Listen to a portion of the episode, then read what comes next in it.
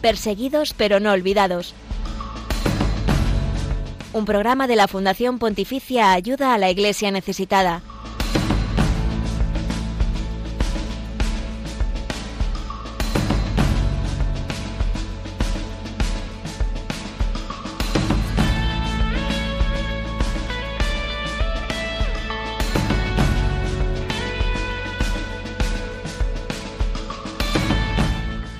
Este próximo 22 de agosto se conmemora el Día Internacional de las Víctimas de Actos de Violencia basados en la religión o las creencias.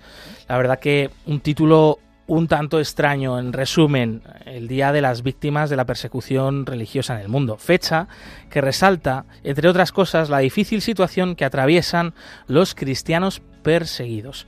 Según el último informe Libertad Religiosa en el Mundo, desde el año 2021, en 40 países de nuestro planeta ha habido personas secuestradas o asesinadas a causa de su fe. Esta mañana vamos a hablar con José Luis Bazán, asesor jurídico de la Conferencia de Obispos de Europa en Bruselas. Él nos explicará el porqué de este día tan importante. Buenos días, Glaisis Carbonel. Buenos días, Josué Villalón. Pues este 15 de agosto también se han cumplido dos años de la caída de Kabul, capital de Afganistán, en manos de los talibanes. Llegaba así el fin de los derechos de las mujeres, más pobreza y, por supuesto, mayor peligro para que la pequeña comunidad cristiana allí profesara su fe.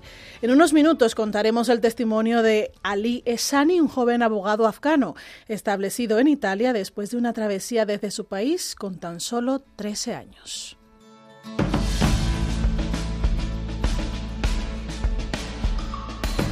También te contamos a continuación toda la información sobre la libertad religiosa y los cristianos perseguidos en el mundo, lo que no es noticia en otros medios de comunicación. Bienvenida, Lucía Para. Buenos días. Buenos días a todos. El informe de libertad religiosa en el mundo 2023 de ayuda a la Iglesia necesitada revela que Afganistán es uno de los países donde la persecución religiosa va en aumento. El regreso al poder de los talibanes después de 20 años hace que la situación de la libertad de religión sea muy compleja. Pero vamos, enseguida te cuento más datos que seguro que te van a sorprender mucho.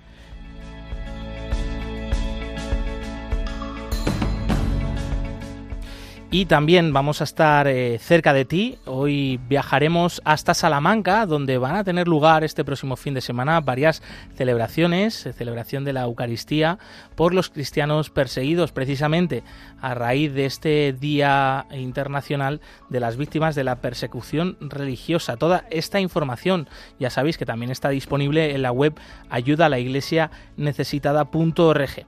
Estamos en Perseguidos pero no olvidados, eh, en este programa de la Fundación Pontificia Ayuda a la Iglesia Necesitada, del que tú eres parte aquí en Radio María. Por eso te invitamos a que interactúes con nosotros a través de los siguientes canales. Estamos en Twitter como arroba ayuda También nos puedes encontrar en Facebook, en Instagram y en YouTube como ayuda a la iglesia necesitada. En todas esas plataformas encontrarás contenidos, noticias, testimonios de los cristianos que hoy en día sufren por su fe. Y estamos emitiendo a través de Facebook Live. Eh, también podéis escribirnos en comentarios y mensajes al email del programa perseguidos pero no olvidados arroba radiomaria.es. Así que sin más dilación, vamos allá, vamos a adentrarnos en esta realidad de la persecución religiosa en el mundo, de la que vamos a conocer más y reflexionar a raíz de este Día Internacional de las Víctimas de la Violencia a causa de la religión.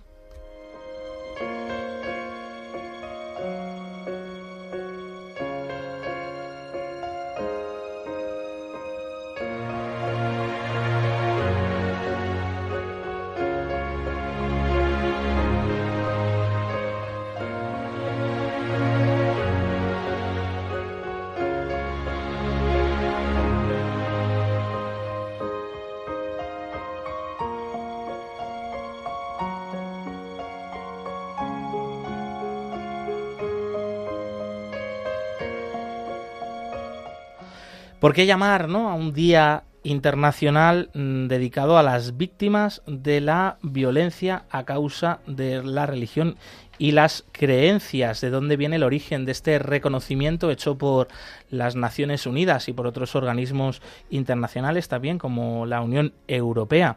Hablamos ya de todo esto con José Luis Bazán, él es asesor jurídico de la COMECE, la Conferencia Episcopal de Obispos de Europa y que nos atiende ahora en estos momentos. Bienvenido José Luis, buenos días.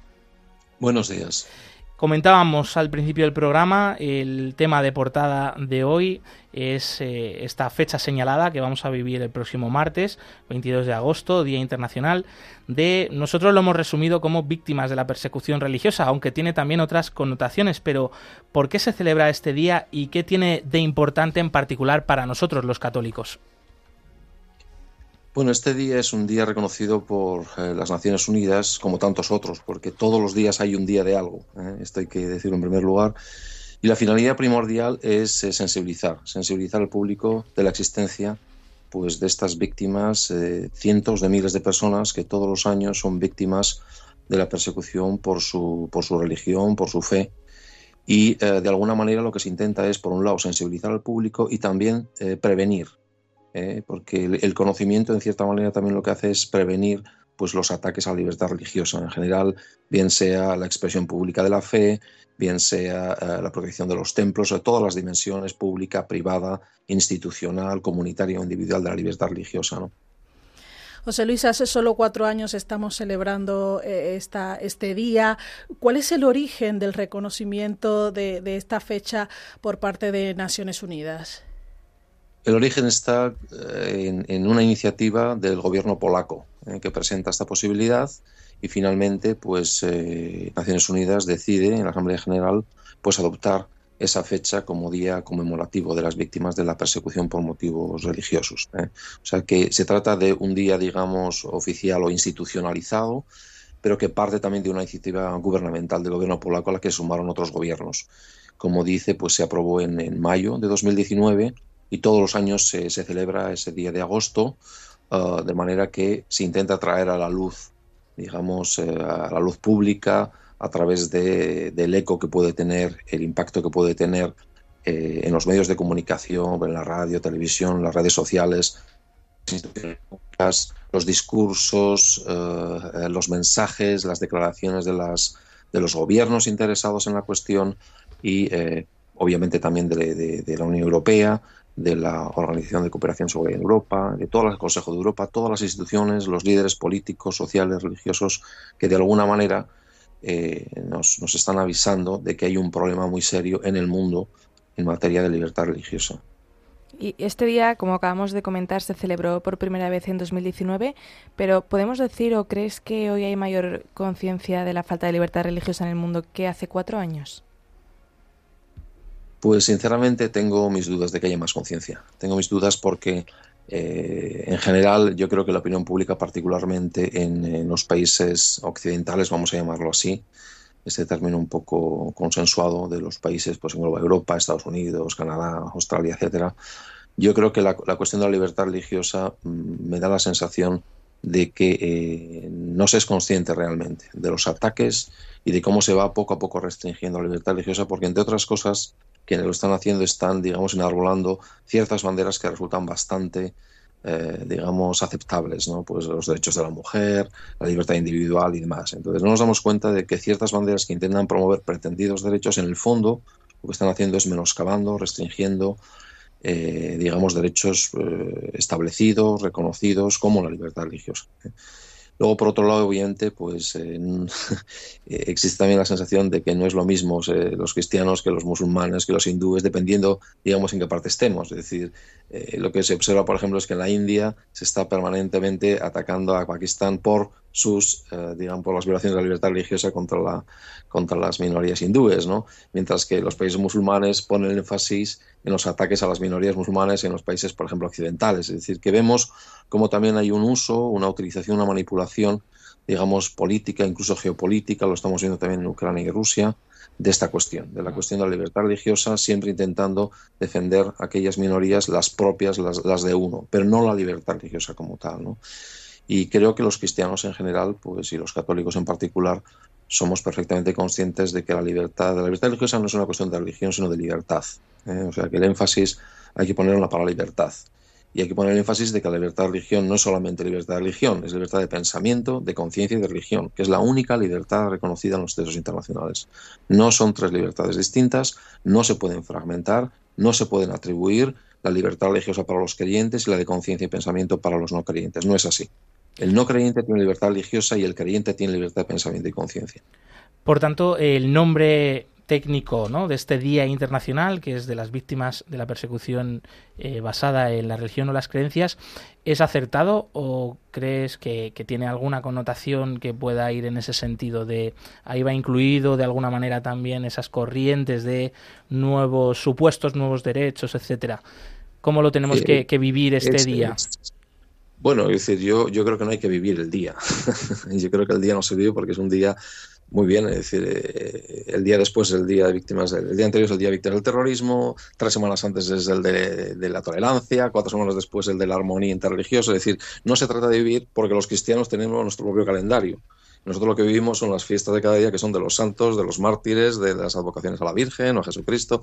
Y nosotros tenemos nuestro calendario. Otra cosa es que en el espacio civil, donde hay personas creyentes y no creyentes, sea incluso desde el punto de vista político o social interesante poner en la mesa la cuestión. Pero eso es otro tema. ¿eh? Yo creo que la celebración es, tiene más un carácter social y político que religioso. No hay que celebrar nada religiosamente, pero sí que, eh, digamos, hay que poner en la mesa el problema pero no para los cristianos, porque los cristianos somos las principales víctimas en el mundo de la persecución religiosa.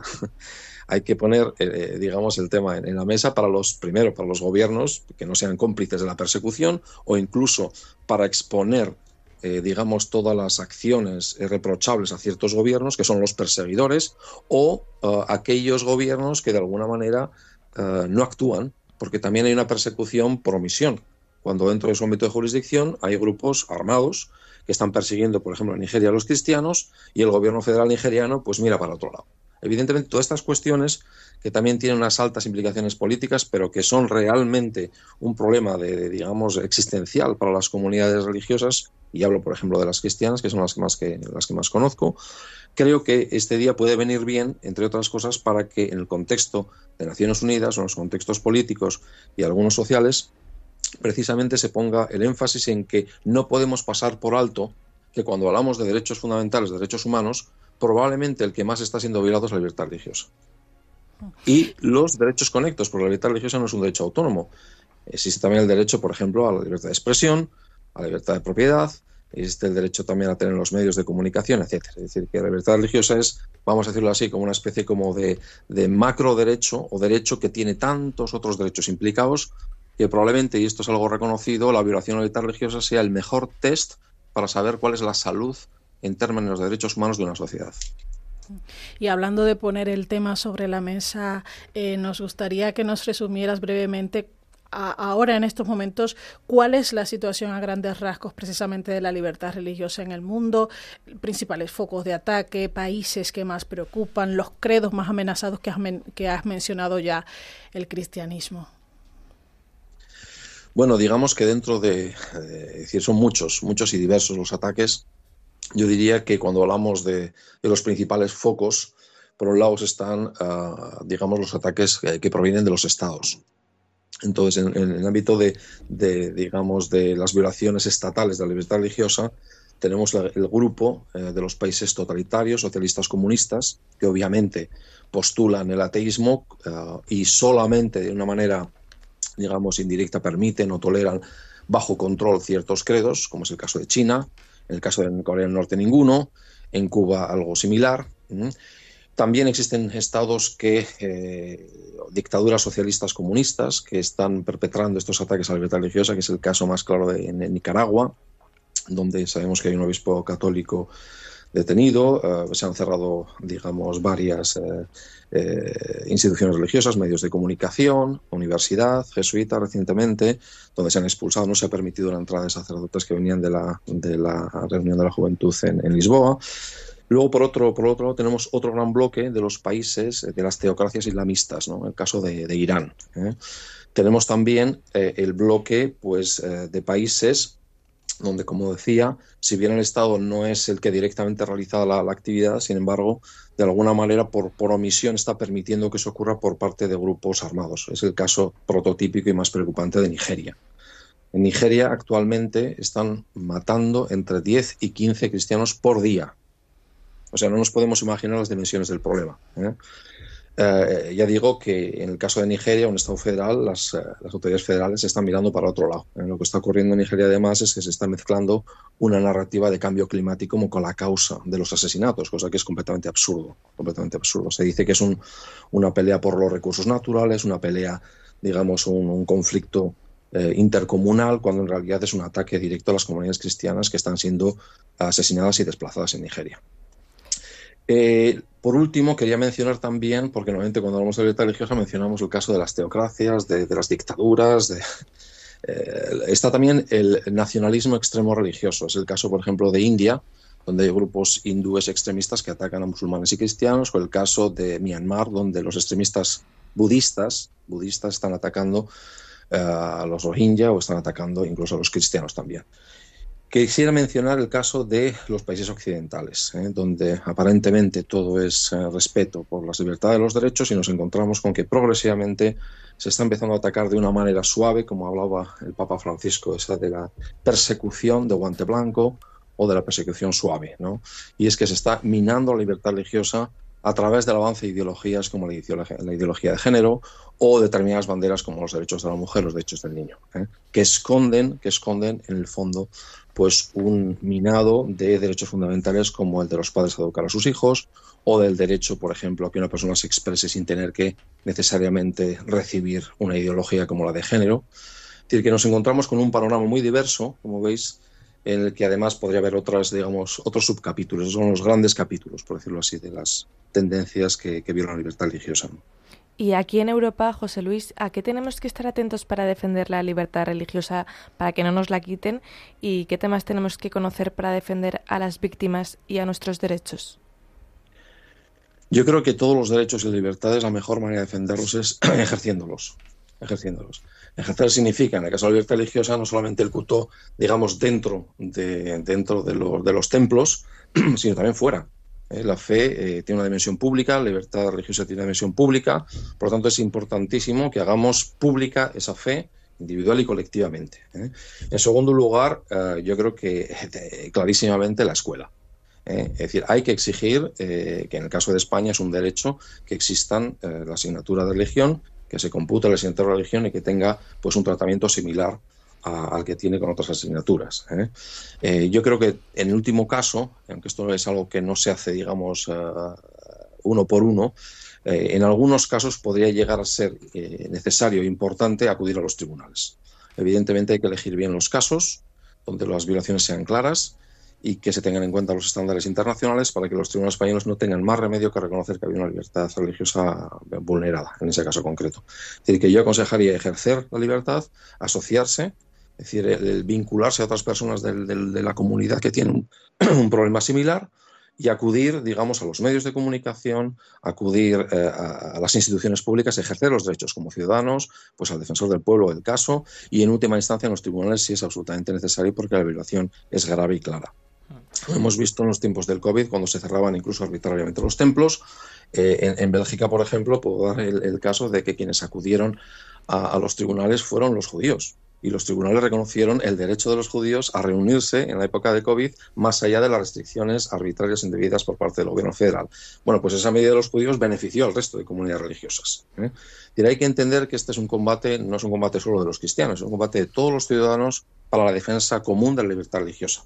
Evidentemente, en un país como España, pues hay sociológicamente la mayoría cristiana, pero cualquier minoría eh, no cristiana Ah, también se beneficia de esa libertad religiosa, incluso los ateos, porque como decía, la libertad religiosa no es exclusiva de los creyentes. Antes de terminar, José Luis, eh, dos eh, cuestiones más, quizá un poquito más de actualidad.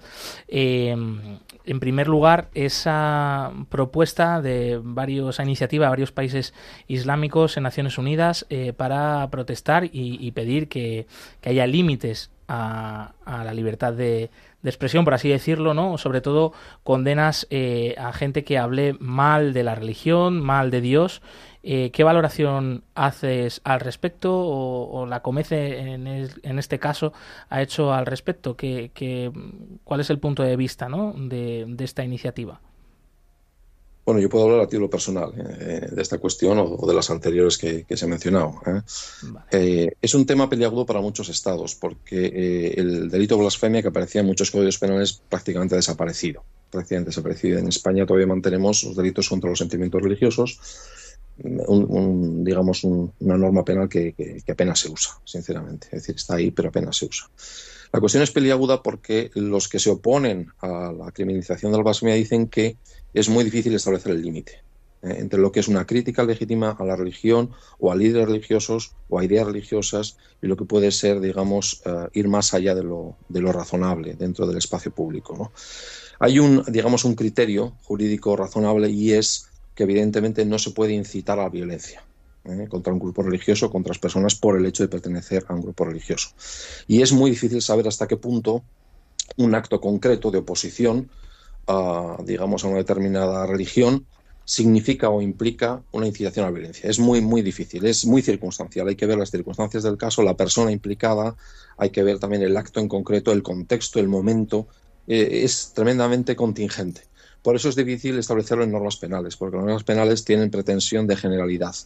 Y ciertamente, al final, todos estos casos acaban en manos de los tribunales que, eh, según he visto eh, en la jurisprudencia del Tribunal Europeo de Derechos Humanos, la jurisprudencia en materia de, discurso del odio es bastante, bastante fluctuante, es bastante divergente. ¿eh? Es decir, que no, no es fácil establecer un parámetro común. Por eso entiendo el debate público, pero creo que todavía no estamos en el momento, digamos, en el que el debate público ha finalizado, sino que probablemente haya que iniciarlo. Sí es cierto, y me parece que esto también hay que indicarlo, que el Papa Francisco ha dicho claramente que eh, pues actos como la quema de, libros o de símbolos religiosos eh, no parece ser eh, claramente una, digamos, un ejercicio legítimo de la libertad de expresión la libertad de expresión está ah, para otros fines. Sí que es cierto que, dice el Tribunal Europeo de Derechos Humanos, que la libertad de expresión incluye también pues, todas expresiones que sean ofensivas o molestas para el otro. Pero, claro, el problema del ofensivo es que depende del umbral de ofensividad de la persona. Hay personas que se ofenden por cualquier cosa, miras mal y están ofendidos. Hay otros que necesitan, digamos, pues palabras más gruesas para estar ofendidos. Por eso, siempre hay un elemento de subjetividad que hace que sea tremendamente difícil el, valor de estos casos. Y estamos también hablando de, eh, digamos, particularmente del Islam, donde, como bien se sabe, hay una enorme implicación con la política. El Islam no solamente es una religión, sino es una visión política de la sociedad y, por lo tanto, pues en muchas ocasiones no es fácil, no es fácil el, establecer los límites entre lo que es religión y lo que es política. Y en la Unión Europea, el ámbito bueno, en el que tú te mueves, existe una figura que es el enviado especial para la libertad religiosa. ¿Cómo valoras eh, la existencia ¿no? de, esta persona, de esta función que actualmente está llevando a cabo desde hace muy poco Franz Van de Ale? Y bueno, pues qué tipo de actividades y de iniciativas lleva a cabo esta figura, el enviado especial de la Unión Europea para la libertad religiosa.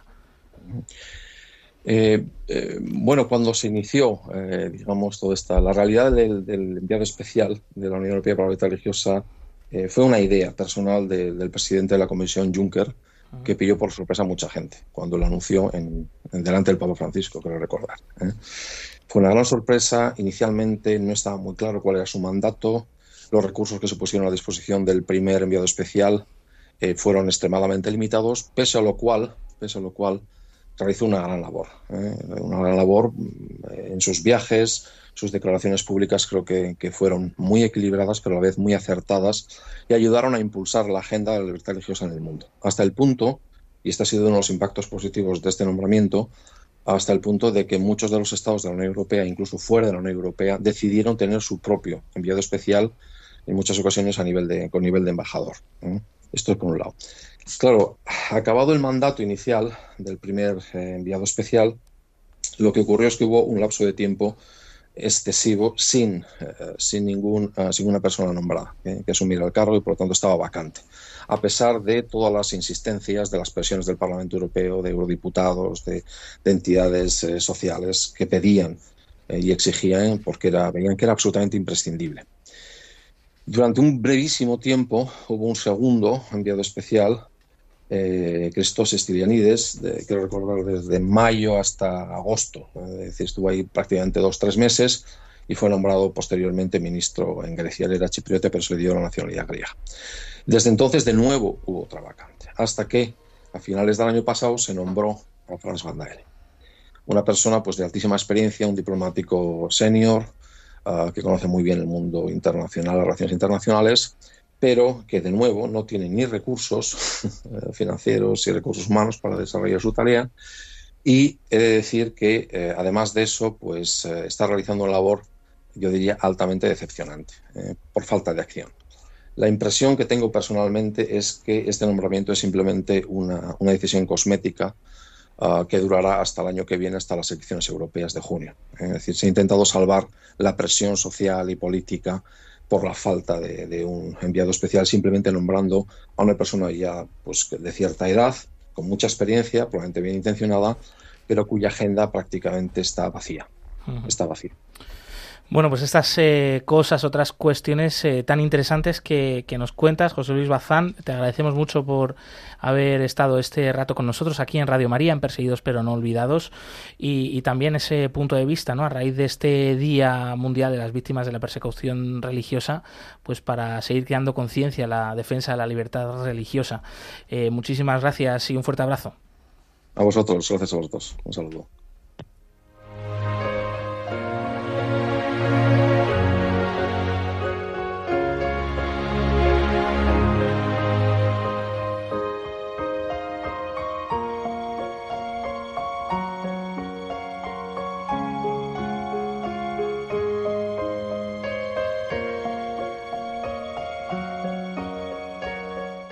11 y 26 minutos, 10 y 26 minutos en las Islas Canarias. Acabamos de, escuchar a José Luis Bazán, asesor jurídico de la COMECE, de la Conferencia Episcopal de Obispos de Europa, eh, a raíz de este Día Mundial que celebraremos el próximo 22 de agosto de las víctimas de la persecución religiosa, víctimas de las cuales, eh, como hemos escuchado, este gran experto ¿no? en la materia, eh, muchas de ellas son precisamente cristianos alrededor del mundo. Sus vidas, desgraciadamente, son poco conocidas. Sin embargo, aquí sí que queremos dar esa oportunidad semana a semana para que conozcamos más sobre la actualidad de esta iglesia que sufre, de estas personas que no son noticia ni ocupan grandes titulares en otros medios de comunicación, pero nosotros sí que queremos que aquí hoy sean noticia.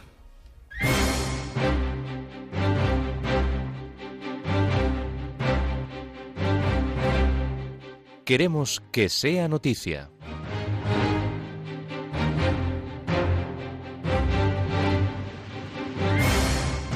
Una turba musulmana ataca iglesias y hogares cristianos tras un presunto caso de blasfemia en Pakistán. Hasta 15 edificios de iglesias han sido atacados y cientos de hogares cristianos han sido destruidos. El incidente sigue a una acusación de blasfemia contra un limpiador cristiano acusado de profanar el Corán e insultar al profeta del Islam. Según testigos locales contactados por ayuda a la iglesia necesitada y según imágenes del lugar, un grupo de musulmanes ha atacado y saqueado iglesias y viviendas en el asentamiento cristiano de Jaranguala, localidad del distrito de Faisalabad. La llegada de los bomberos y de la policía no disuadió a los atacantes que continuaron destruyendo propiedades, arrojando muebles a las calles e incendiando templos y casas mientras pedían el asesinato de los presuntos blasfemos. A pesar de la destrucción generalizada y la conmoción acusada por el incidente, actualmente no hay indicios de víctimas entre los cristianos que parecen haber podido huir de la escena. El presidente de Vietnam visita a los obispos católicos de su país. Tras reunirse con el Papa Francisco en el Vaticano, Vo Van Thun visitó hace unos días la conferencia episcopal del país en su sede de ciudad de Ho Chi Minh. Este encuentro, muy apreciado por ambas partes, duró más de una hora y tal como informa Vatican News, los obispos expresaron su satisfacción por las conversaciones que calificaron de abiertas y sinceras. Las relaciones entre la Santa Sede y Vietnam han mejorado. Durante la reciente visita al Vaticano, entre ambos alcanzaron un acuerdo sobre el Estatuto del Representante Pontificio Residente y la Oficina del Representante Pontificio Residente de la Santa Sede en Vietnam. La Santa Sede y la República Socialista de Vietnam avanzan en sus relaciones diplomáticas. Poco más de una semana después de viajar al Vaticano para encontrarse con Francisco, el presidente vietnamita Vo Van Thuan visitaba la conferencia episcopal del país. Así informó el gobierno a través de su página web. El Comité Gubernamental Vietnamita para Asuntos Religiosos y el presidente de Vietnam destacaron la labor de la Iglesia para el desarrollo socioeconómico del país informaron a los obispos sobre el contenido de su reunión con el Papa y con el secretario de Estado, el cardenal Pietro Parolín, el pasado 27 de julio, de la que salió un acuerdo histórico. Por primera vez, Vietnam contará con un representante pontificio residente en el país. Esto quiere decir que hasta ahora la persona designada por la Santa Sede para las relaciones diplomáticas con Vietnam era el nuncio en Singapur. Esto se traduce en que al no residir en Vietnam debía pedir autorización al gobierno para poder visitar el país. Este acuerdo podría ser un precedente en los pasos que está marcando la Santa Sede con China, aunque salvando las distancias. Ambos son repúblicas socialistas en las que la Iglesia ha tenido grandes dificultades en cuanto a libertad religiosa. Una estatua de la Virgen María se convierte en la escultura de bronce más grande de Egipto. Hace tan solo unos días, las autoridades egipcias han inaugurado esta nueva estatua de la Virgen María. Estamos hablando de la escultura hecha de bronce más grande de Egipto, de 9 metros, que fue erigida sobre la iglesia de Droncaen en la provincia sureña de Asiut. Según la página de Facebook de la iglesia, fue levantada en el marco del desarrollo del gobierno egipcio de la Ruta de la Sagrada Familia.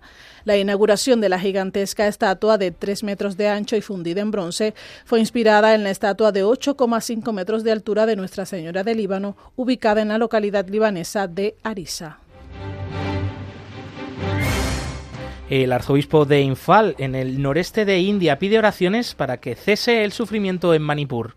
En una carta enviada a la Fundación Pontificia Ayuda a la Iglesia Necesitada, Monseñor Dominic Lumont ha hecho un llamamiento urgente a la oración para cambiar la mentalidad de las personas que se dejan llevar por el odio y la violencia religiosos. Además, afirma que la necesidad es enorme y la destrucción y las pérdidas en las comunidades y para la Iglesia son grandes. Miles de personas se han visto desplazadas tras la destrucción de sus hogares en actos que el arzobispo califica de una limpieza étnica en la que están involucradas las tribus de los Meiteis y los Kukis. Preocupación creciente por los cristianos en Irán a raíz de varios casos de encarcelamiento. Ya son más de 65 cristianos detenidos a causa de su fe en Irán. Estos datos han sido revelados por un detallado informe elaborado por los expertos de la web Artículo 18. En los dos últimos meses, entre junio y julio, las autoridades han detenido a decenas de cristianos, en su mayoría conversos del Islam. Al menos 10 siguen hoy en prisión. Los que han sido puestos en libertad han pagado fianzas de miles de dólares o deben asistir a sesiones de reeducación islámica. La represión se produce pocas semanas antes del primer aniversario del asesinato de la joven kurda Masha Amini.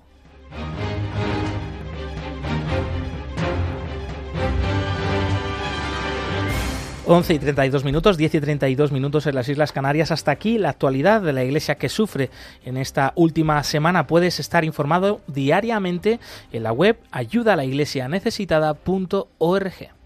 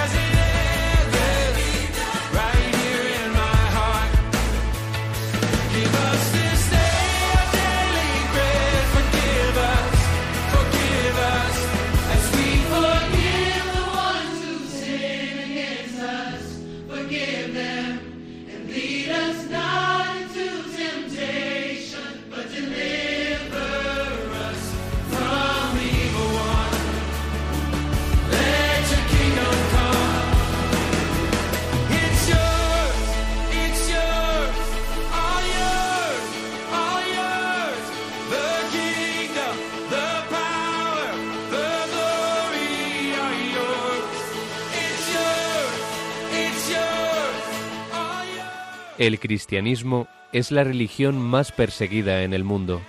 Conoce de cerca esta realidad en Perseguidos pero no olvidados, un programa de ayuda a la Iglesia necesitada en Radio María.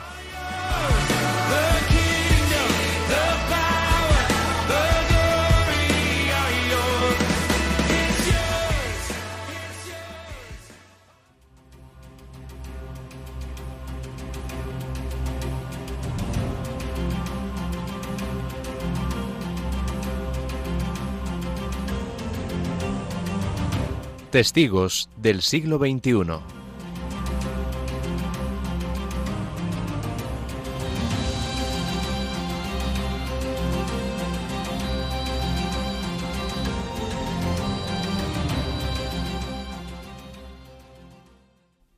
Ali Esani tiene 40 años y es abogado en Italia. Llegó desde Afganistán a Europa con tan solo 13 años y totalmente solo. Sus padres fueron asesinados en su país por ser cristianos y en la huida su único hermano murió. Vivió su fe en Afganistán en la absoluta clandestinidad.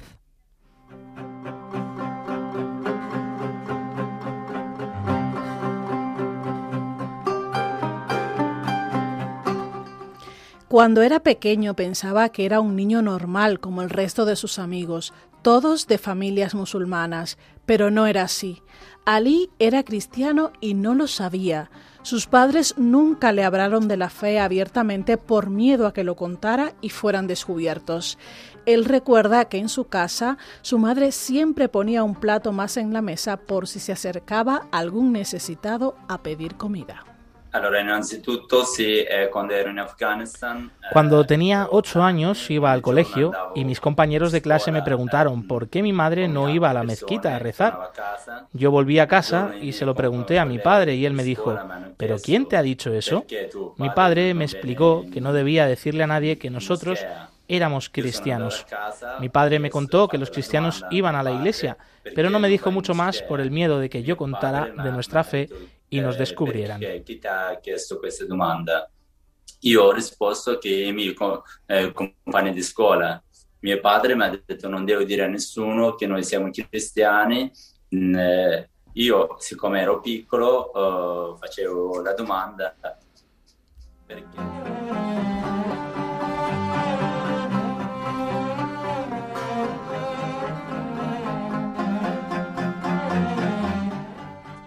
Eh, purtroppo quando um, credo que algunas personas han saputo que eh, algunas personas eh, finalmente eh, supiéramos supieron que éramos cristianos un día volví a casa del colegio y habían destruido mi casa. Los talibanes habían asesinado a mis padres. Así que mi hermano y yo juntos tuvimos entonces que huir de Afganistán. Él entonces tenía 16 años y yo tan solo 8. Fue un viaje que duró 5 años, que cuento en un libro que se titula Esta noche miramos las estrellas. Fue entonces un viaje dramático en el que atravesamos Afganistán, Pakistán, Irán, Turquía, Grecia, hasta que finalmente llegamos a Italia. En el viaje murió entonces allí mi hermano.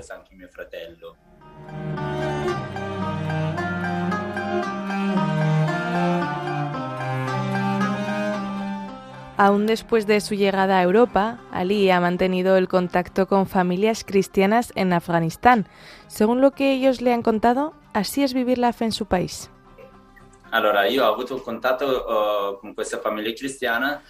Conocí a una familia cristiana a través de un amigo.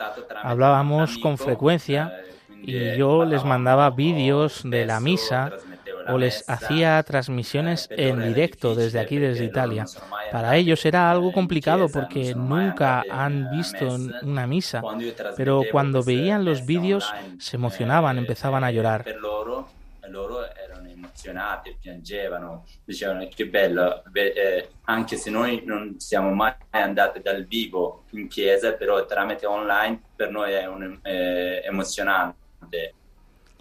Pero tiempo más tarde, esta familia de cristianos afganos fueron descubiertos por los talibanes.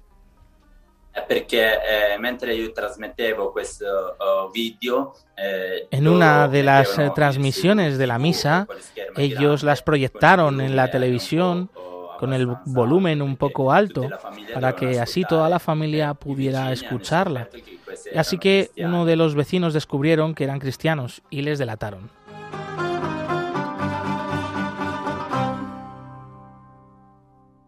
Sí, porque la loro padre sono stati arrestati e ancora non sanno. Entonces su padre, el padre fue arrestado y no han vuelto a tener noticias de él. La familia entonces tuvo que huir y esconderse en una especie de búnker y pagar a un guardia para que les protegiera. Gracias a las autoridades de Italia y también del Vaticano han conseguido que pudieran salir del país y ahora en estos momentos se encuentran en Italia. italiana eh, siamo riusciti a portare questa famiglia in Italia. Después de toda esta persecución por el solo hecho de ser cristianos, esta familia ha tenido la experiencia de vivir su fe en libertad. Mira, así nos lo cuenta Ali. Eh, adesso finalmente loro quando stanno in Italia, eh, me ricordo que el primer giorno que El primer día que pudieron ir a misa, solo podían llorar de tanta emoción. Poder tener la libertad de profesar su fe fue realmente muy emocionante. Y me decían, después de años y años en la oscuridad, cristianos clandestinos, Ahora es como si hubiéramos vuelto a nacer. Es precioso. Buio, come se fosse siamo nati eh, rinascere di nuovo in questo mondo.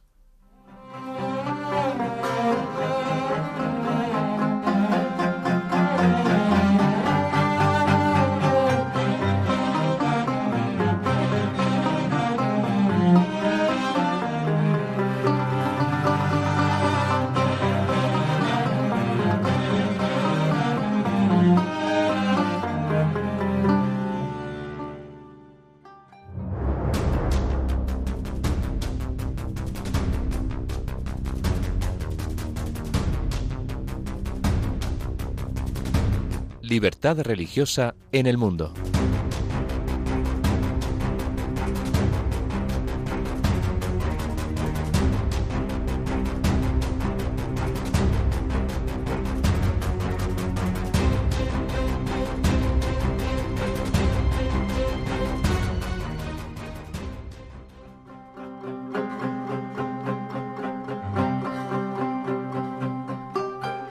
Afganistán es uno de los países donde tristemente la persecución religiosa va en aumento, según el recién publicado informe Libertad Religiosa en el Mundo 2023. Durante el periodo estudiado en este informe hemos visto el regreso al poder de los talibanes más de 20 años después de su derrocamiento. Esto hace que la situación de la libertad de religión sea muy compleja.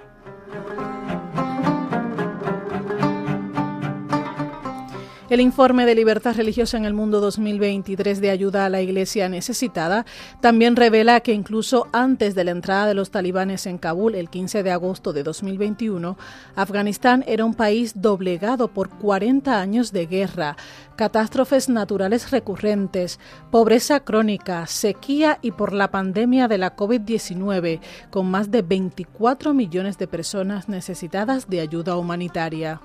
Durante su estancia en Afganistán, las fuerzas de la coalición no se ocuparon de regular, fomentar ni proteger los derechos humanos. Las fuerzas de la coalición tampoco garantizaron el registro de las comunidades religiosas no suníes, lo que dio lugar a una ausencia total de registros de su existencia, a pesar de las promesas iniciales de respecto a los derechos humanos y de inclusión, el régimen talibán está acabando con los escasos derechos y esperanzas que tenían los afganos.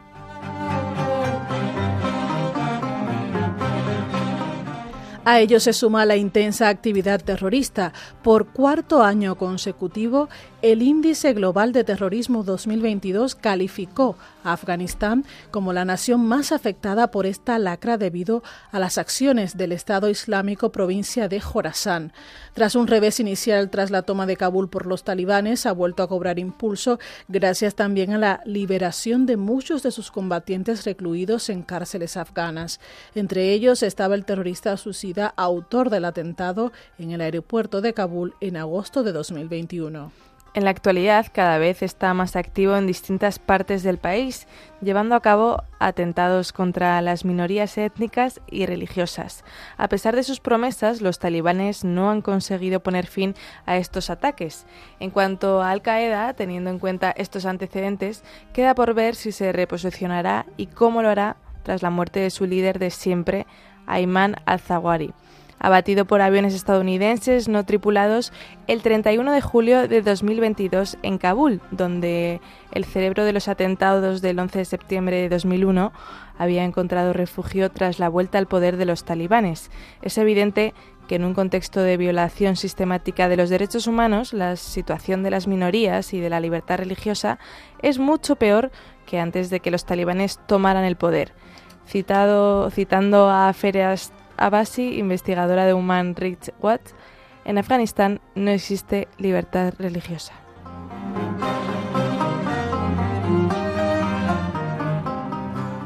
Toda la información de la libertad religiosa en el mundo, de todos los países y para todos los credos de este informe que publica cada dos años Ayuda a la Iglesia Necesitada, la puedes consultar en la web de ayuda a la iglesia necesitada.org.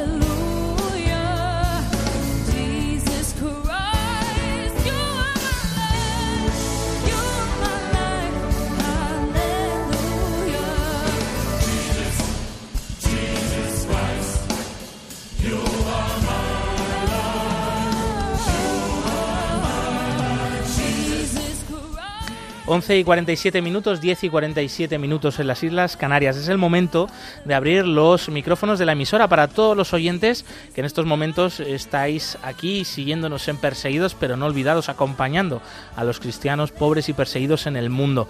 Puedes transmitir eh, tu mensaje de apoyo para estas víctimas de la persecución religiosa que vamos a conmemorar en ese Día Internacional próximo 22 de agosto, martes. También puedes transmitir tus mensajes de, cercanía, de apoyo a estos cristianos escondidos, ocultos de Afganistán o alguna intención de oración particular, pues eh, no te la guardes, compártela con el equipo mm, de este programa, con toda la audiencia de Radio María que nos sumamos a esa oración y puedes hacerlo llamando ya al número de teléfono 91005 9419 repetimos 91005 94 19. Eh, bueno, estamos encantados, siempre nos gusta ¿no? saber, eh, escuchar a, nuestros oyentes, por ejemplo, los que os habéis sumado a través de la plataforma de Facebook Live de Radio María, donde estamos emitiendo en directo a través de esta cámara del estudio. Nos habéis escrito María Navarro o Juli Alhambra, mm, mandándonos saludos, abrazos y bendiciones. Pues desde aquí también un gran abrazo para vosotras y para los que estáis conectados a través de Facebook Live de Radio María. Ahora es el momento de llamar al teléfono al 91005 94 19.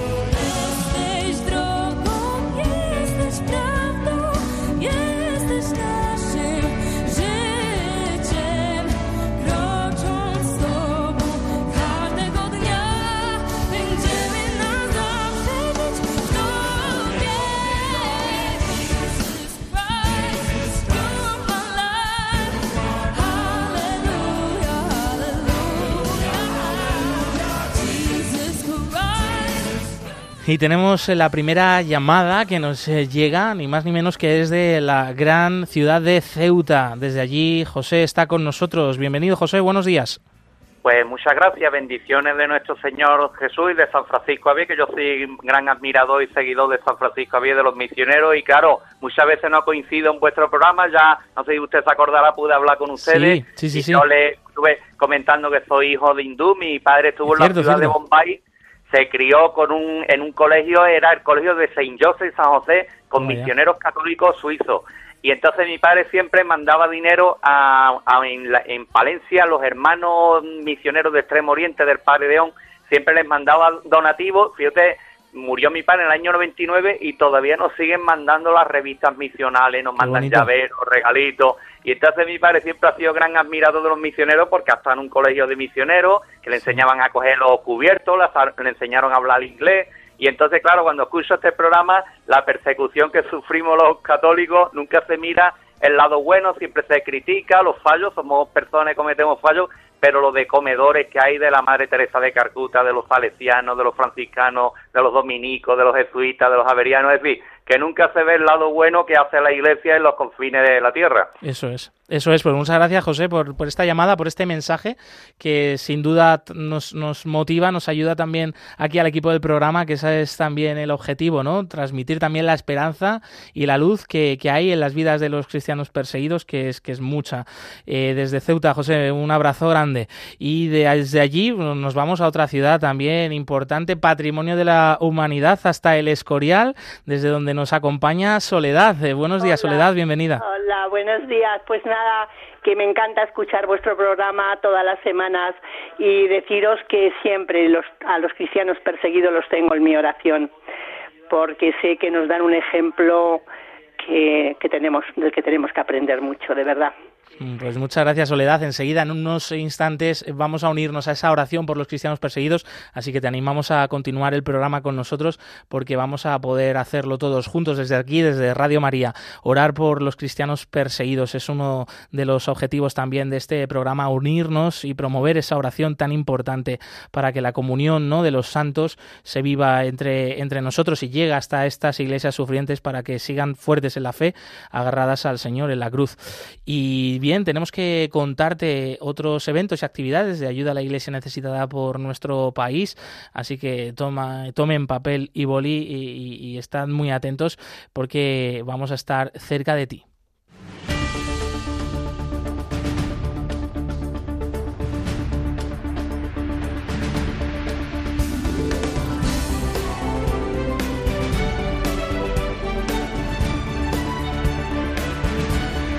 Cerca de ti.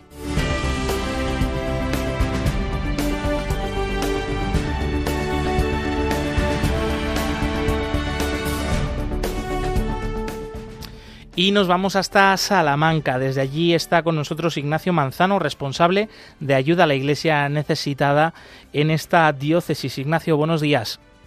Muy buenos días, Josué. Que en los próximos días eh, vais a tener eh, unos momentos muy especiales de especial oración y celebración también por los cristianos perseguidos. Ignacio, cuéntanos en qué consiste esta iniciativa, estas actividades que, bueno, más que actividades, ¿no? Son un momento de fe inigualable. Pues así es. Nos unimos a este día que ha instituido la ONU como Día Internacional de los Cristianos Perseguidos, de los perseguidos por su fe. Y en Salamanca pues tenemos en María Auxiliadora Eucaristías el día 19, el próximo sábado, y el día 20. El día 19 a las 8 de la tarde y el día 20 domingo por las 9 de la mañana, 9 de la mañana, 10, 11, 12, a la 1 y a las 8 de la tarde. Mm eh, todas estas Eucaristías para que nadie se pueda perder este homenaje, este reconocimiento eh, y, esta oración por nuestros hermanos los perseguidos, pues tenemos a todas estas horas eh, la Eucaristía este día en la diócesis de Salamanca, pues en María Auxiliadora, que es nacida de todos, la Auxiliadora de la parroquia claro. De los ancianos. Esta es, eh, vamos, la, forma ideal eh, de celebrar realmente este día. Antes en la entrevista José Luis Bazán, asesor jurídico de la Comece, nos comentaba esto. Para nosotros los cristianos que, tenemos nuestro propio calendario, el santoral, eh, la celebración de las fiestas, de los grandes momentos de nuestra fe, pues es todos los días reconocer, celebrar y, rezar acompañando a nuestros hermanos perseguidos en el mundo. Así que qué bueno de esta iniciativa. También cuanto de agradecer a esta comunidad de María Auxiliadora en Salamanca. Supongo que, que esta acogida también, por su parte, es algo a comentar, ¿no, Ignacio? Pues sí, es de agradecer y bueno, pues siempre que nos acercamos a pedirle al párroco, a don Juan Manuel Ruano, pues, que nos ayude en estas iniciativas, en este recordar, pues siempre nos convoca y es el Señor el que nos honra con nuestros hermanos los perseguidos los que tenemos con ellos este recuerdo. Pues recordamos esa fecha, el próximo sábado 19 y domingo 20 se van a celebrar las Eucaristías en la parroquia de María Auxiliadora de la ciudad de Salamanca, eh, especialmente por los cristianos perseguidos. Ignacio Manzano, responsable de ayuda a la Iglesia necesitada de la diócesis de Salamanca. Un abrazo, muchas gracias. Pues muchísimas gracias y un saludo para todos los oyentes. Un saludo.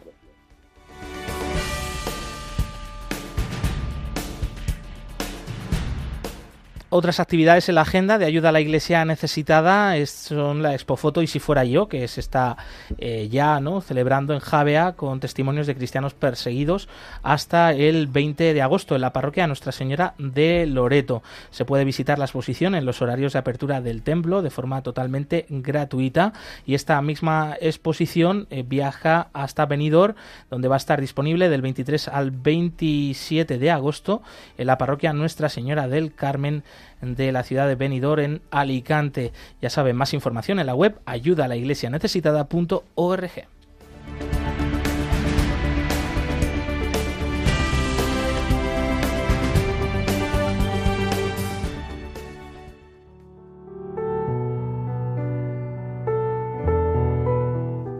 Oración por los cristianos perseguidos.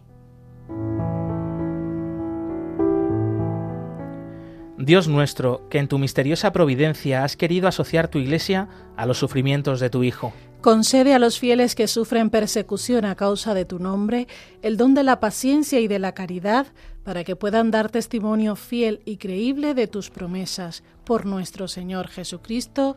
Amén.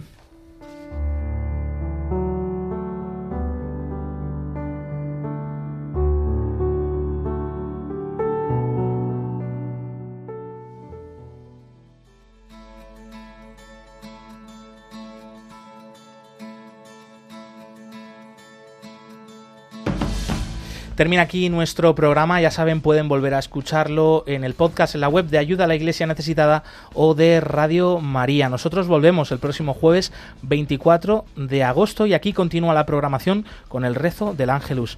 Glaisis Carbonel, muchas gracias. Siempre es un placer. Lucía Para. Muchísimas gracias. Hasta la próxima.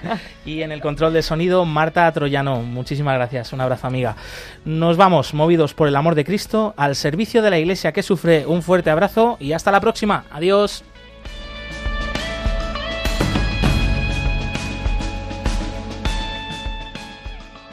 Concluye en Radio María, Perseguidos pero no olvidados, un programa de la Fundación Pontificia Ayuda a la Iglesia Necesitada